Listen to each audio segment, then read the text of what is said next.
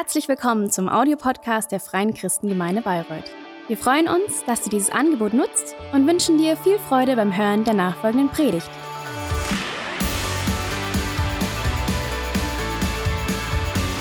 Ja, guten Morgen von mir. Ähm, ich möchte einfach zu Beginn noch kurz noch beten.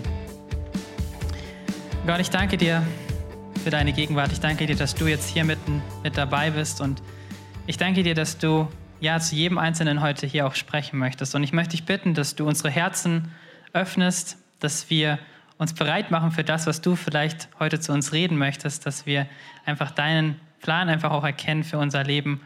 Ähm, ja, rede du zu jedem Einzelnen von uns. Ähm, in Jesu Namen. Amen. Ja, wir schließen heute unsere Predigtserie über den ersten Korintherbrief ab. Äh, wir haben uns jetzt fünf Wochen lang mit dem ersten Korintherbrief beschäftigt. Das ist ein Brief aus der Bibel. Paulus hat diesen Brief geschrieben an die Gemeinde in Korinth in Griechenland. Und wir haben erfahren, dass, ja, äh, durch diesen Brief haben wir erfahren, dass in Korinth die Gemeinde äh, eigentlich einer ziemlich großen Baustelle glich. Paulus hat die Gemeinde zwar gegründet gehabt, ähm, aber er befand sich nicht mehr dort vor Ort. Er ist dann nach anderthalb Jahren ist er weitergereist um eben auch noch andere Kirchen zu gründen. Und er blieb aber trotzdem mit den Korinthern immer weiterhin in Kontakt. Und so erfuhr er eben auch einige Dinge über die Korinther, ähm, was da gerade so vor sich ging. Ähm, wir wissen, dass die Gemeinde in Korinth eine sehr junge Kirche war und dass sie aus den unterschiedlichsten Menschen bestand. Ähm, und dass sie zudem eben in einer aufstrebenden Karrierestadt war, eben in Korinth, wo Ansehen und Einfluss ja total erstrebenswert waren. Und das waren alles so Punkte, warum ja es in dieser Gemeinde einfach so ja einige Probleme gab. Und genau diese Probleme möchte Paulus jetzt mit seinem Brief ansprechen und eben die Korinther an der einen oder anderen Stelle so ein bisschen korrigieren. Und bei dem ersten Teil der Predigtserie habe ich uns mit hineingenommen in das allererste Thema oder die allererste Baustelle, ähm, von dieser großen Baustelle, und das waren Streitereien und Gruppierungen. Denn die Korinther haben sich voneinander abgegrenzt, weil sie unterschiedlichen christlichen Lehrern gefolgt sind. Und dadurch haben sie dann aber gesagt, nur ich glaube an den richtigen christlichen Lehrer und haben sich dadurch so ein bisschen voneinander abgesetzt ähm, und meinten, äh, sie seien irgendwie besser. Ähm, aber Paulus macht ihnen deutlich, nein, ihr seid alle auf demselben Fundament und das ist Jesus Christus. Das ist das Fundament, das für uns alle gilt und deswegen ist es wichtig, dass wir nicht miteinander streiten und uns voneinander abgrenzen, sondern dass wir in Einheit leben. Kai hat uns dann am nächsten Sonntag darauf mitgenommen ähm, in das nächste Problem. Das war, dass es zum einen eine Gruppe gab in Korinth, die meinte, ja, jetzt wo ich Christ bin und jetzt da Jesus alles für mich getan hat, all meine Schuld auf sich genommen hat, kann ich ja machen und tun, was ich möchte. Und deswegen haben sie sehr zügellos, sehr ausschweifend gelebt, ähm, auch in gewissen Dingen auch sehr unmoralisch.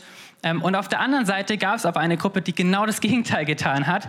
Die haben in totaler Enthaltsamkeit gelebt, also man kann schon eigentlich sagen Askese, ähm, weil sie eben dem Körper so wenig wie möglich Spaß geben wollten. Ähm, beide hatten unterschiedliche Ansätze, aber Paulus macht deutlich, Beide Ansätze sind falsch, denn sie haben sich mit der Frage beschäftigt, ähm, was darf ich jetzt eigentlich als Christ? Und das ist die falsche An Frage. Die Frage, die wir uns eigentlich stellen sollten, ist, was ehrt Gott? Was kann ich tun, dass Gott ehrt? Dann hat uns Christine am dritten Sonntag mit in die spannende Frage genommen, ob wir jetzt als Christen eigentlich Götzenfleisch essen dürfen. Ähm, das war nämlich tatsächlich eine weitere Baustelle der Korinther. Ähm, die haben sich gefragt, dürfen wir als Christen eigentlich trotzdem dieses Götzenfleisch essen? Und Paulus Antwort ist Jein. Denn er macht es von einer wichtigen Sache abhängig. Wenn alle zusammen in, zusammenkommen und jeder ist sich bewusst, dass es Götzenfleisch und Götzen gibt es nicht, dann ist es kein Problem, dass man dieses Fleisch isst. Aber sobald irgendeine Person dabei ist, die irgendwann mal diesen Götzen einen gewissen Wert zugesprochen hat, die an diese Götzen geglaubt hat, dann sollten wir aufeinander Rücksicht nehmen wegen dieser einen Person, damit sie nicht irgendwie versucht wird, diesen Götzen wieder mehr Wert zuzugeben, weil sie denkt, oh, als Christ darf ich also auch Götzenfleisch essen. Ähm, und dann hat Christine uns eben da auch noch das auf unsere heutige Zeit übertragen, dass wir beispielsweise vor einer trockenen Person auch keinen Alkohol trinken sollten, auch wieder, weil wir Rücksicht nehmen wollen für die andere oder auf die andere Person. Ähm, weil es eben nicht immer nur um uns geht, sondern wir wollen einfach, dass auch die anderen Menschen nicht irgendwie in Versuchung geraten durch unser Verhalten. Und letzte Woche hat uns dann Terry mit in die Thematik genommen, wie wir Gottesdienst feiern sollen. Denn in Korinth herrschte im Gottesdienst großes Chaos. Jeder wollte sich irgendwie darstellen, jeder wollte zeigen, was er konnte. Und Paulus macht ihnen deutlich, unser Gottesdienst soll eigentlich von Liebe geprägt sein. Ähm, es geht nicht primär darum, dass ich mich wohlfühle in diesem Gottesdienst, dass es um mich geht, sondern es geht um uns als gesamte Gemeinde. Und deswegen soll der Gottesdienst auch eine gewisse Ordnung haben. Also ihr seht, es gab sehr, sehr viele Baustellen in dieser großen Baustelle in Korinth, aber eigentlich bringt Paulus immer dieselbe Antwort auf jede einzelne Baustelle, sozusagen einen Werkzeugkasten. Und dieser Werkzeugkasten, den könnte man nennen, lebe die gute Botschaft von Jesus. Lebe die gute Botschaft von Jesus. Das ist sozusagen der Werkzeugkasten und aus diesem Werkzeugkasten nimmt er dann verschiedene Werkzeuge für die einzelnen äh, kleineren Baustellen, wie das dann, wie das jetzt aussieht. Wie sieht es aus? Lebe das gute oder lebe die gute Botschaft von Jesus Christus. Wie sieht das aus? Und das sieht zum einen eben so aus, dass man in Einheit lebt, zum anderen, dass wir äh, Gott ehren, dass wir Rücksicht aufeinander leben, nehmen und dass wir auch Ordnung, ja, in gewisser Weise Ordnung halten, weil weil es uns auch um die anderen Leute geht. Und heute wollen wir uns die letzte Baustelle anschauen, beziehungsweise auch das letzte Werkzeug anschauen. Das letzte Werkzeug eben aus dieser, ja, Werkzeug, aus diesem Werkzeugkasten, lebe die gute Botschaft von Jesus. Ähm, und das ist Hoffnung. Hoffnung leben. Und es ist interessant, dass Paulus dieses Thema erst ganz am Schluss im 15. Kapitel anspricht und nicht eigentlich schon am Anfang, äh, denn da würde es eigentlich auch super gut hinpassen. Aber vielleicht möchte Paulus mit so einem großen Bang enden. Vielleicht möchte er gerade durch dieses, dass er es am Schluss bringt, ihnen zeigen, hey, bei euch ist wirklich ein großes Problem in Korinth. Ähm, und deswegen stellt es vielleicht auch an den Schluss. Jede Baustelle braucht eine Vision, braucht einen Plan. Und Genau, also man braucht diesen Plan, weil man eben wissen möchte, wie soll es denn eigentlich danach ausschauen? Wie soll denn eigentlich das danach aussehen, wofür wir hier die ganze Zeit arbeiten? Und ich habe ein Bild dabei von so einem Baumodell und eben auch einem Bauplan. Sowas legt eben der Architekt den Bauleuten vor, damit die Bauleute wissen, okay, so soll das am Ende ausschauen. Denn hätten sie sowas nicht, dann würden wahrscheinlich die Leute gar nicht erst anfangen zu arbeiten oder jeder würde für sich machen und äh, irgendwas, was er sich halt irgendwie darunter vorstellt. Und die Wahrscheinlichkeit, dass dann genau das rauskommt, ist doch eher sehr gering. Ähm, und gerade so einen Bauplan brauchen wir, um eben zu wissen, was soll rauskommen? Und genau diese Frage eigentlich oder so ein Bauplan für unser Leben oder so eine Vision, die braucht jeder für sich persönlich, meiner Meinung nach eigentlich auch. dass man sich diese Frage stellt, was will ich eigentlich mit meinem Leben, das ich habe, erreichen und warum will ich das so erreichen? Und das gilt natürlich auch für uns als Kirche, beziehungsweise allgemein gesprochen für uns als Christen. Und was das für uns als Christen bedeutet, das macht Paulus jetzt eben im 15. Kapitel nochmal deutlich. Und da schreibt er, Geschwister, ich möchte euch an das Evangelium erinnern, das ich euch verkündet habe. Ihr habt diese, diese Botschaft angenommen, sie ist die Grundlage eures Lebens geworden und durch sie werdet ihr gerettet, vorausgesetzt ihr lasst euch in keinem Punkt von dem abbringen, was ich euch verkündet habe. Andernfalls werdet ihr vergeblich zum Glauben gekommen. Zu dieser Botschaft die ich so an euch weitergegeben habe, wie ich selbst die empfing, gehören folgende entscheidende Punkte. Christus ist, in Übereinstimmung mit den Aussagen der Schrift, für unsere Sünden gestorben. Er wurde begraben und drei Tage danach hat Gott ihn von den Toten auferweckt. Auch das in Übereinstimmung mit der Schrift. Also Paulus erinnert sie jetzt hier im 15. Kapitel nochmal an das Evangelium, also an, zu Deutsch an die gute Nachricht, an die gute Botschaft ähm, das, was er ihnen ja schon die ganze Zeit eigentlich verkündet hat und was er eben auch sagt, das ist eure Grundlage, das ist das, worauf ihr euer Leben eben sozusagen baut. Nämlich die gute Botschaft ist ja, dass Jesus Christus, der Sohn Gottes, auf die Erde gekommen ist, um für unsere Sünden oder unsere Schuld zu sterben, weil eben gerade diese Schuld, diese Sünde war der Grund, warum wir keine Beziehung zu Gott haben konnten. Aber weil Jesus sich selbst geopfert hat am Kreuz und weil er gestorben ist und auferstanden ist, ähm, also von Gott von den Toten auferweckt wurde, gelten wir vor Gott jetzt als ohne Sünde, als ohne Schuld. Und dadurch erhalten wir jetzt eine ewige Beziehung zu Gott, unserem Schöpfer, die über den Tod hinausgeht.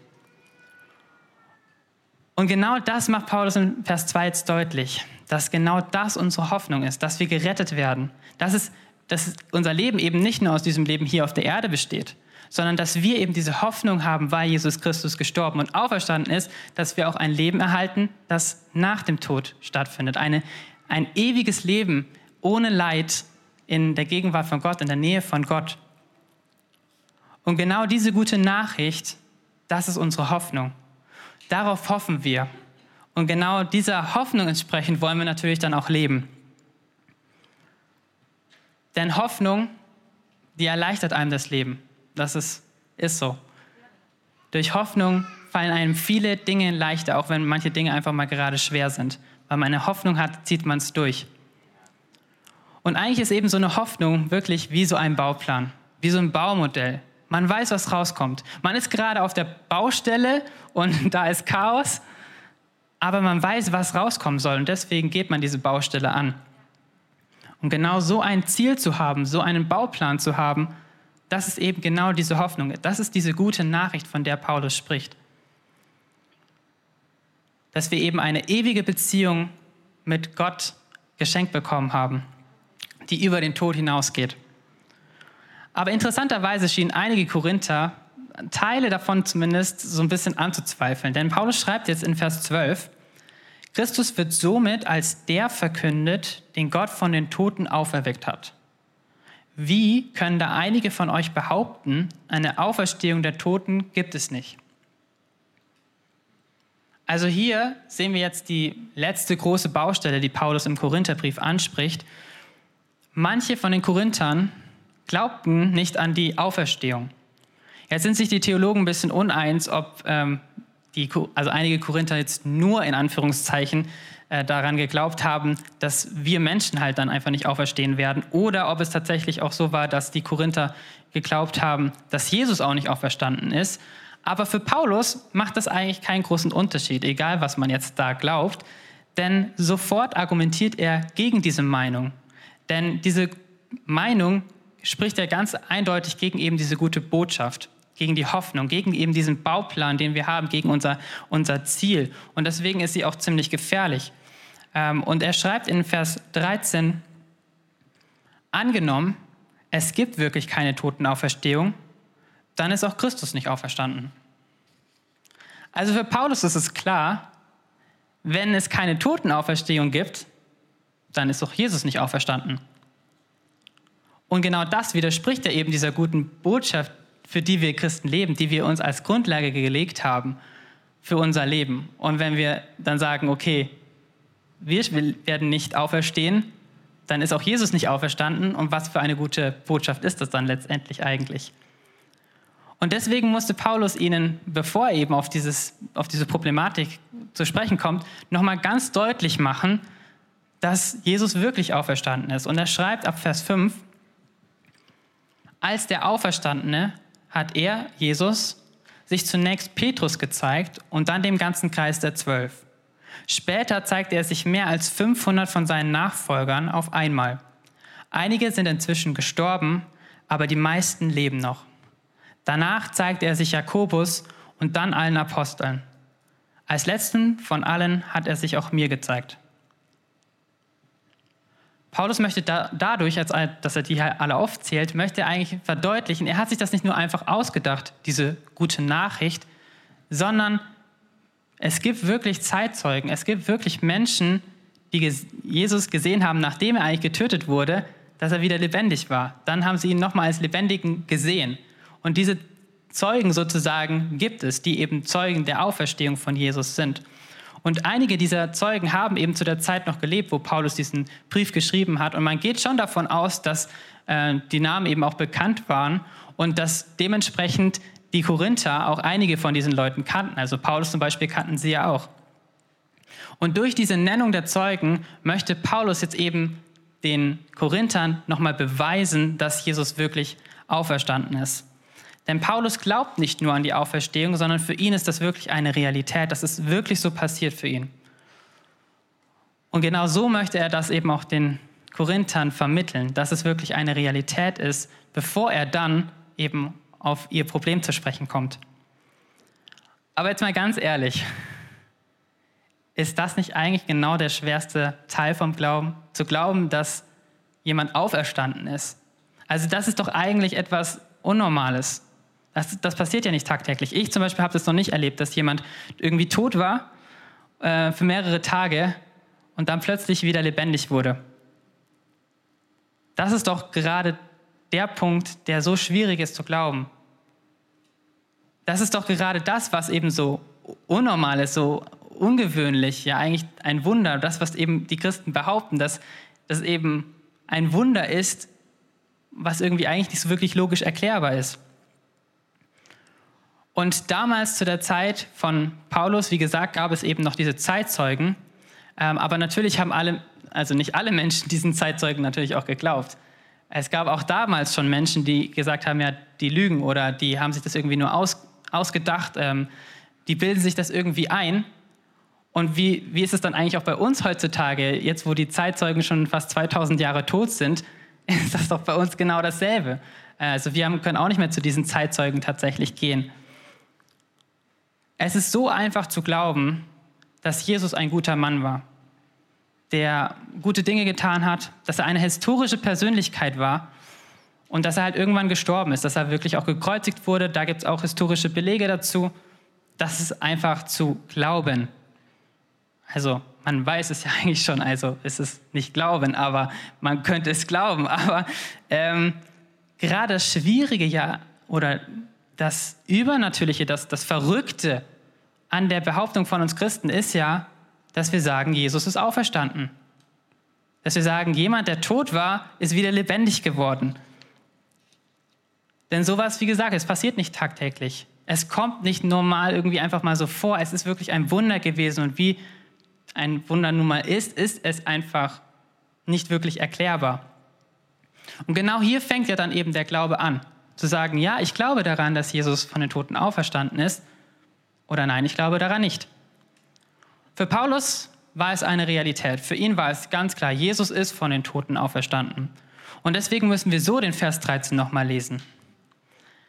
Angenommen, es gibt wirklich keine Totenauferstehung, dann ist auch Christus nicht auferstanden. Weil Paulus sich sicher ist, dass Jesus von den Toten auferstanden ist, muss es demnach auch eine Auferstehung der Toten geben. Okay, das ist natürlich jetzt nicht die komplette Argumentation von Paulus und deswegen wollen wir jetzt da nochmal reinschauen, trotzdem nochmal ab Vers 13. Angenommen, es gibt wirklich keine Totenauferstehung, dann ist auch Christus nicht auferstanden. Und wenn Christus nicht auferstanden ist, ist es sinnlos, dass wir das Evangelium verkünden und sinnlos, dass ihr daran glaubt. Und nicht nur das, wir stehen dann als falsche Zeugen da, weil wir etwas über Gott ausgesagt haben, was nicht zutrifft. Wir haben bezeugt, dass er Christus auferweckt hat. Aber wenn es stimmt, dass die Toten nicht auferweckt werden, hat er das ja gar nicht getan. Um es noch einmal zu sagen, wenn die Toten nicht auferstehen, ist auch Christus nicht auferstanden. Und wenn Christus nicht auferstanden ist, ist euer Glaube eine Illusion. Die Schuld, die ihr durch eure Sünden auf euch geladen habt, liegt dann immer noch auf euch. Und auch die, die im Glauben an Christus gestorben sind, sind dann verloren. Wenn die Hoffnung, die Christus uns gegeben hat, nicht über das Leben in der jetzigen Welt hinausreicht, sind wir bedauernswerter als alle anderen Menschen. Paulus ist hier ziemlich hart. Also Paulus ist ja auch ziemlich nüchtern. Er zeigt uns hier genau das, die Folgen auf, was wäre, wenn diese Auferstehung nicht wahr wäre, was das für uns als Christen bedeuten würde. Wir schauen uns die Folgen an. Zum einen wäre es sinnlos, dass wir das Evangelium verkünden und es wäre sinnlos, dass wir daran glauben. Und das ist total logisch, denn was für gute Nachrichten wären das, wenn die überhaupt gar keine Auswirkungen auf uns hätten, wenn das uns gar nichts bringen würde. Und es würde ja überhaupt nichts bringen, diese gute Nachricht dann noch an anderen weiterzuerzählen, weil denen bringt es ja auch nichts. Der gesamte Glaube wäre sinnlos. Eine etwas treuere Übersetzung ähm, verwendet hier leer. Ohne Inhalt, ohne Grundlage ohne Kraft. Das wäre eben daran zu glauben, beziehungsweise eben diese Botschaft zu verkünden. Es wäre eine nichtssagende Angelegenheit. Die zweite Folge wäre, dass wir als falsche Zeugen dastehen. Und das wäre für einen gottgläubigen Menschen wie Paulus, oder zumindest wie er sich herausgibt zu sein, eine katastrophale Folge. Denn er erzählt hier Lügen über Gott, über, über Gott, an den er ja eigentlich glaubt, für den er lebt ähm, das wäre schon ziemlich krass, einfach dann irgendwelche Lügen sich da zu erfinden. Und gerade das, das wäre ja dann die Lüge, dass man behauptet, jemand ist von den Toten auferstanden, wenn das gar nicht der Fall ist. Beziehungsweise Gott hat jemanden von den Toten auferweckt, wenn das gar nicht der Fall ist. Also wie gesagt, es wäre eine Falschaussage über Gott. Und für Paulus und all die Menschen, die sagen, ich glaube an Gott, wäre das eigentlich schon echt eine Art Verbrechen. Dann die nächste Folge ist, dass der Glaube eine Illusion wäre. Da könnte man statt Illusion auch einfach sagen, es wäre vergeblich, der Glaube wäre vergeblich, der Glaube wäre ohne Nutzen oder zwecklos. Und das sind auch schon ziemlich harte Worte. Wenn man dir einfach so ins Gesicht sagen würde, hey, das, was du glaubst, das, das hat keinen Sinn, das ist ähm, nutzlos, das ist zwecklos, das ist vergeblich. Aber die krasseste Folge meiner Meinung nach, die kommt jetzt.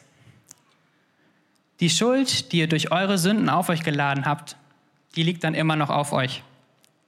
Wenn Christus nicht von den Toten auferstanden ist, dann hat es auch nicht geklappt, dass Jesus die Sünden von uns Menschen auf sich genommen hat.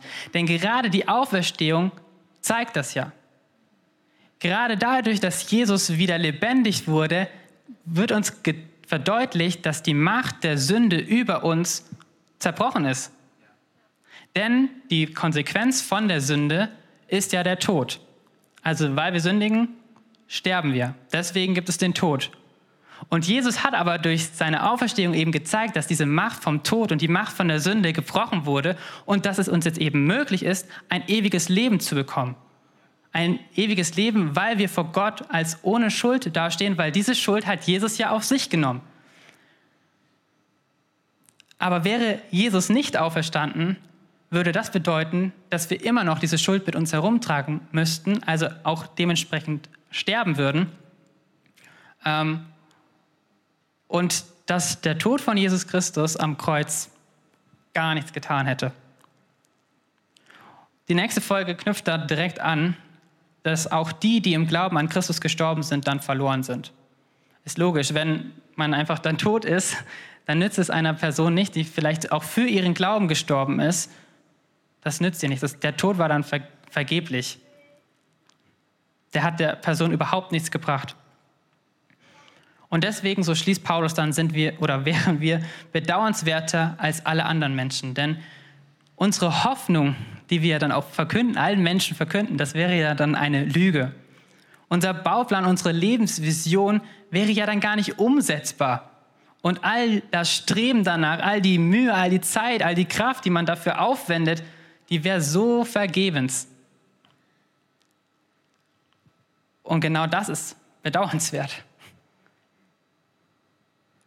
Aber Paulus befindet sich ja hier noch in seiner Argumentation, wenn Jesus nicht auferstanden ist oder wäre dann. Und jetzt löst er aber diese Spannung auf. Er sagt ziemlich deutlich in Vers 20, doch es verhält sich ja ganz anders. Christus ist von den Toten auferstanden. Er ist der Erste, den Gott auferweckt hat. Und seine Auferstehung gibt uns die Gewähr, dass auch die, die im Glauben an ihn gestorben sind, auferstehen werden.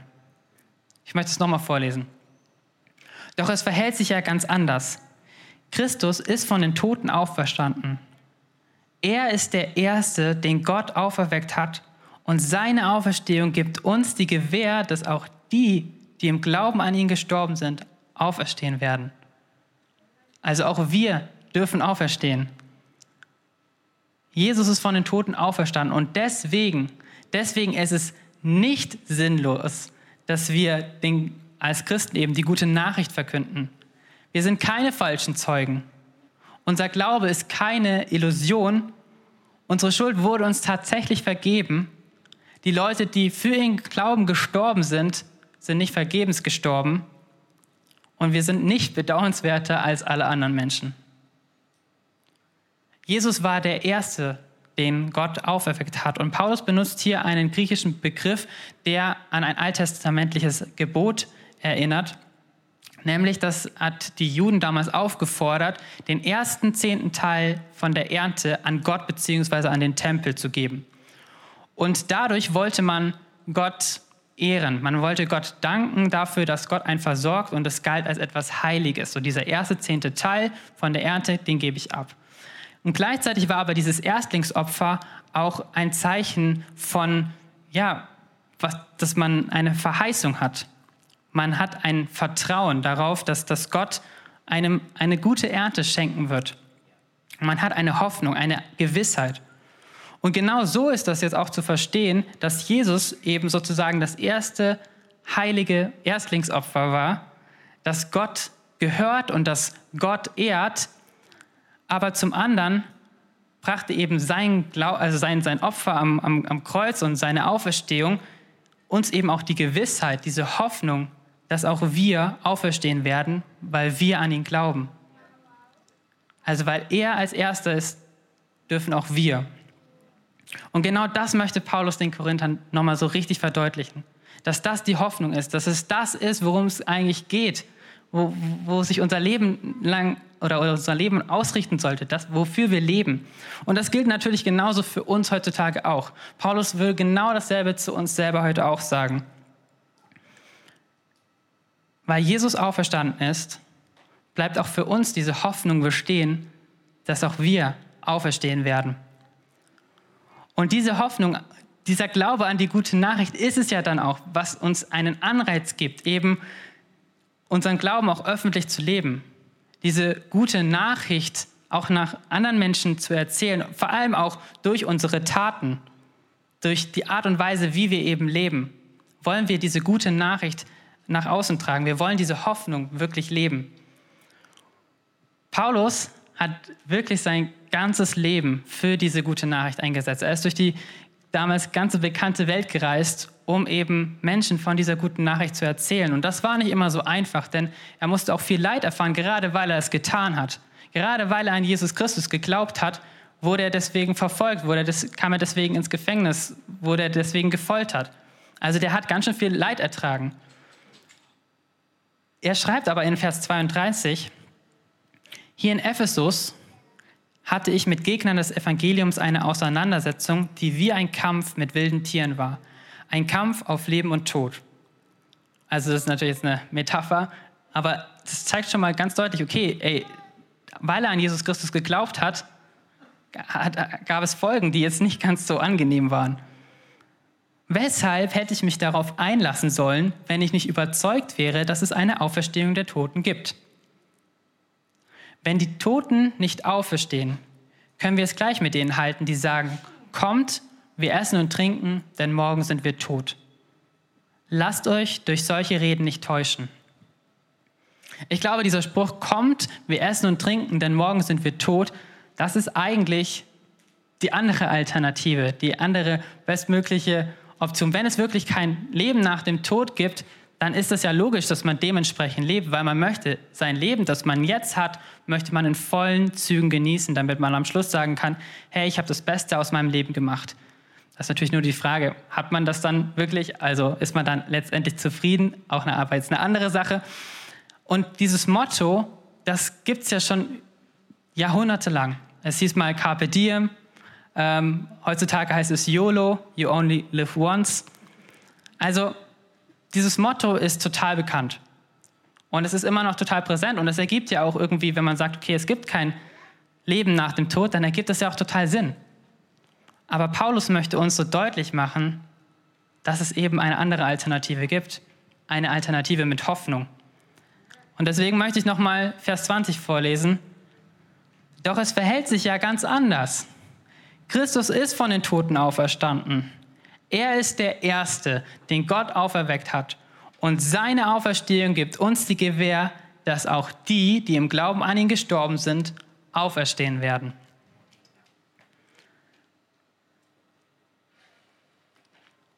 Wir dürfen durch, dieses, durch diese Hoffnung, dass, dass wir darauf vertrauen dürfen, dass Jesus Christus schon so viel für uns getan hat, dürfen wir die Liebe von Gott für uns auch jetzt schon erleben.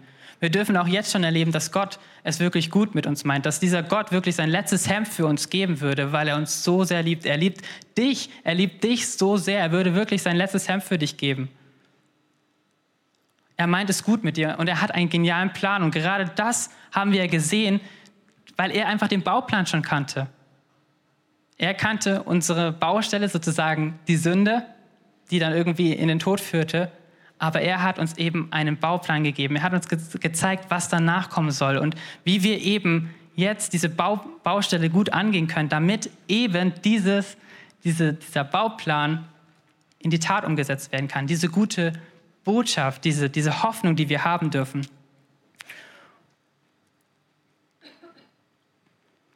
Und ja, Gott wünscht sich auch von uns Menschen, dass wir manche Dinge tun die wir vielleicht manchmal auch nicht so unbedingt verstehen. Aber mal ganz ehrlich, wenn Gott seine Liebe für uns und seinen guten Plan schon durch Jesus Tod am Kreuz und seine Auferstehung gezeigt hat, wie sehr dürfen wir dann eigentlich darauf vertrauen, dass das, was er jetzt auch von uns möchte, dass das auch einen guten Plan hat. Dass er uns weiterhin genauso liebt und dass das alles einen Sinn hat, weil er den Bauplan schon kennt es geht nicht mehr deswegen auch nur darum, was möchte ich mit meinem Leben machen, sondern es geht auch sehr darum, hey, was, was, was möchte Gott, dass ich mit meinem Leben mache? Weil ich darauf vertraue, dass er es besser weiß. Weil ich darauf vertraue, dass er weiß, was mir wirklich gut tut. Einfach weil wir uns diese Hoffnung bewusst sind. Weil wir diesen Lebenssinn erkannt haben. Es gibt ein Leben nach dem Tod.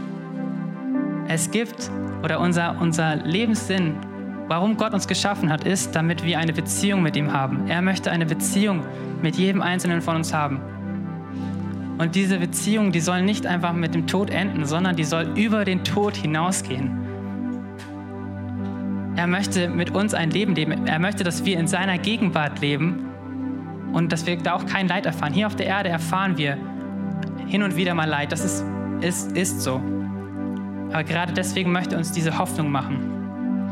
Und diese Hoffnung hilft uns aber auch jetzt schon, gerade auch in den schwierigeren Zeiten von unserem Leben.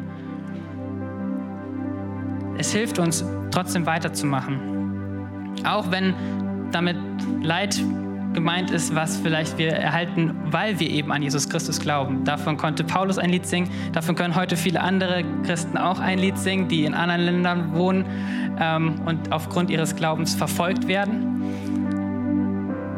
Aber Paulus macht uns darauf aufmerksam, dass es selbst dann, selbst dann immer noch wert ist, das alles auszuhalten, weil wir wissen, dass es nach dem Tod weitergeht. Dass wir nicht nur dieses eine Leben hier haben, sondern dass wir davon überzeugt sind, dass wir eine Hoffnung haben, weil Gott uns diese gute Nachricht gibt, dass, es, dass er eine ewige Beziehung mit uns möchte, dass wir ein ewiges Leben auch erhalten werden nach dem Tod. Wir werden auferstehen so wie Jesus auferstanden ist. Das würde Paulus uns wahrscheinlich so direkt heute zusagen. Das würde er dir zusagen. Unser Leben ist deswegen hoffnungsvoll. Wir haben eine Hoffnung. Und ich möchte dich wirklich ermutigen, dich immer wieder an diese Hoffnung zu erinnern. An diesen Bauplan, den Gott uns gegeben hat. Darum geht es letztendlich deine Beziehung zu Gott, die über den Tod hinausgeht. Lebe wirklich diese Hoffnung. Und gerade weil wir in dieser Hoffnung leben, ist es für uns dann ja auch möglich, all die anderen Sachen anzugehen. Gerade eben die Sache, lebe die gute Botschaft von Gott, das, was Paulus die ganze Zeit zu den Korinthern eigentlich sagt. Lebe auch diese gute Botschaft, mach sie praktisch. sei durch dein eigenes Leben, die Art und Weise, wie du lebst, sei ein Verkündiger von dieser guten Botschaft. Und das bedeutet eben, in Einheit zu leben, Gott zu ehren, Rücksicht zu nehmen, einander zu lieben, Ordnung zu halten und in dieser Hoffnung zu leben. Ich möchte euch bitten, aufzustehen, denn ich möchte euch jetzt die Möglichkeit geben, wirklich ein, eine, ja, eine Zeit zu haben, wo du einfach nur mit Gott persönlich Zeit hast. Wo es ganz egal ist, wer jetzt hier gerade sonst noch hier in diesem Raum ist oder wo immer du gerade bist. Es geht jetzt eigentlich nur um dich und um Gott. Und ich möchte dir nochmal so zusprechen, ey, es gibt diese Hoffnung. Es gibt diese gute Nachricht. Gott hat schon alles für dich getan. Er hat den größten Kampf deines Lebens hat er bereits gekämpft und er hat ihn gewonnen. Er spricht dir Hoffnung zu und er spricht dir zu, dass du eine ewige Beziehung mit ihm haben darfst, ein ewiges Leben mit ihm zusammen in seiner Gegenwart, ohne Leid. Und vielleicht hörst du heute auch zum allerersten Mal davon.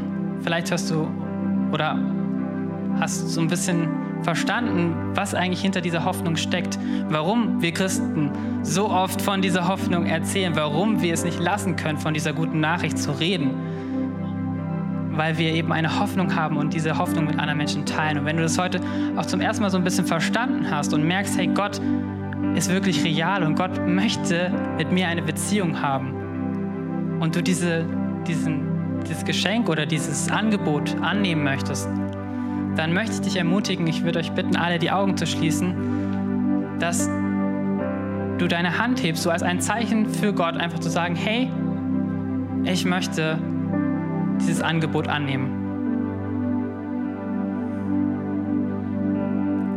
Dankeschön. Ich möchte noch beten. Gott, ich danke dir für alle, die sich jetzt auch gerade gemeldet haben und einfach zum ersten Mal vielleicht auch diese oder zum wiederholten Mal einfach diese Entscheidung getroffen haben für dich, dass, dass wir wirklich an dich glauben dürfen, an das, was du für uns am Kreuz getan hast. Und ja, dass es wirklich eine Hoffnung ist, eine Hoffnung, die uns einfach durch unser Leben hindurchträgt und über unser Leben hinaus hindurchträgt. Gott, ich möchte dich so bitten, dass du jeden einzelnen von uns immer wieder an diese Hoffnung erinnerst.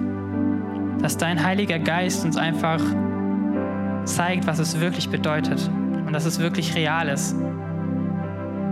Heiliger Geist, wirke du jetzt einfach. Sei du einfach jetzt derjenige, der uns anspricht und wirke du. Zeig du einfach, dass du real bist. In Jesu Namen. Amen.